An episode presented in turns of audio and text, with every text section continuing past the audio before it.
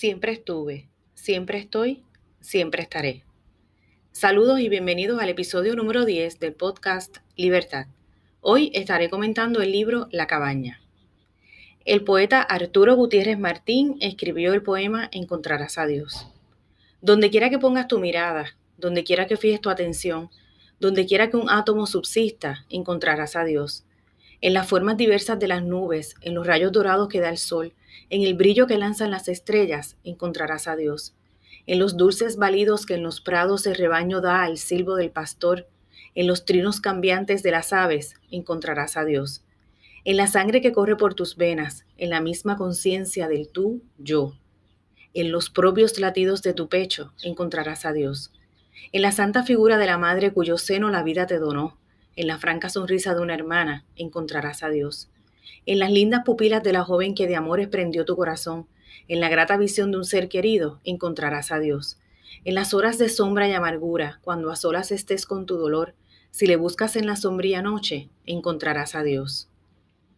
¿Cuántas veces le hemos cuestionado a Dios por las cosas que nos pasan? Le hemos preguntado por qué tenemos que vivir tragedias, por qué tenemos que pasar por experiencias tristes y dolorosas, una enfermedad, un accidente, una muerte, una separación, un divorcio es tan difícil entender y aunque digamos que las cosas pasan por algo, ese algo no nos termina de convencer. ¿Aceptarías una invitación para volver al lugar donde todo comenzó, donde tu gran tristeza comenzó?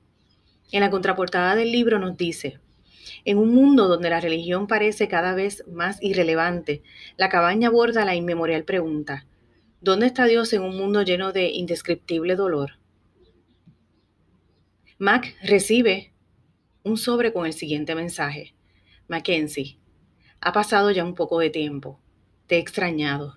Estaré en la cabaña el próximo fin de semana si quieres que nos reunamos. Papá. Mac regresó cuatro años después al lugar donde su gran tristeza comenzó.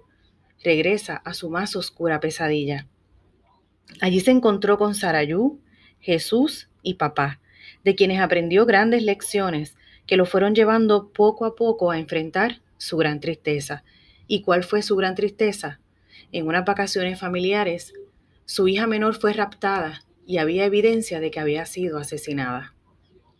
Publicada en 2007 y traducido al español en 2008, se convirtió en el éxito número uno del New York Times. David Gregory escribió, una excepcional pieza literaria que te lleva directamente al corazón y naturaleza de Dios en medio del angustiante sufrimiento humano.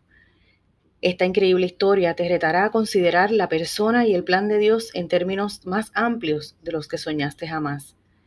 Mientras que Kathy Lee Gifford escribió, La cabaña cambiará para siempre tu manera de pensar en Dios. La cabaña es una novela de Paul John, quien de niño y joven sufrió grandes pérdidas que marcaron su vida. Paul comenzó a escribir sin saber la gran historia que estaba creando.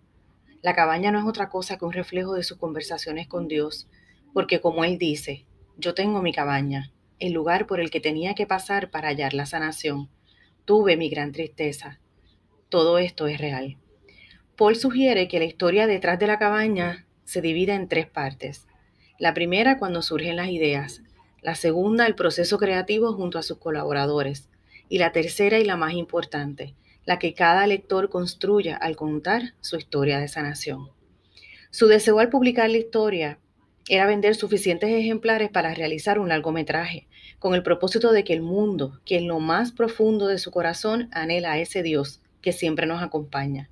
El deseo se cumplió y en 2016 se comenzó a grabar la película. Te invito a leer La cabaña, para que la historia de Mac, al recibir las anheladas respuestas, te transformen tanto como él. ¿Dónde es tu cabaña? ¿Cuál es tu gran tristeza? Y les comparto el texto que escribí. La respuesta. Regresar a ese lugar significaba revivir tantas situaciones, significaba sentir ese dolor otra vez. Mientras más se acercaba, más rápido palpitaba el corazón. Estaba convencida de que ahí encontraría la respuesta y por más duro que fuera, enfrentaría su destino. De frente a la puerta, sintió cómo le flaqueaban las piernas, casi no podía respirar. Solo recordó aquellas palabras que recibió en un sueño. Regresa y volverás a vivir. Abrió la puerta, entró, caminó, y le pareció que todas y cada una de las cosas le hablaban. Allí estaba el periódico, la taza de café, el teléfono, la última ropa que utilizó, el libro que estaba leyendo. Y así fue, como todas las piezas de rompecabezas se acomodaron. Por fin entendió la realidad y pudo sonreír de nuevo. Espero que les haya gustado. Me pueden contactar en mi página de Facebook Libertad TVG, en mi blog libertad.org, Instagram Libertad TVG70 y o a través del correo electrónico libertadtvg.gmail.com. Bendiciones.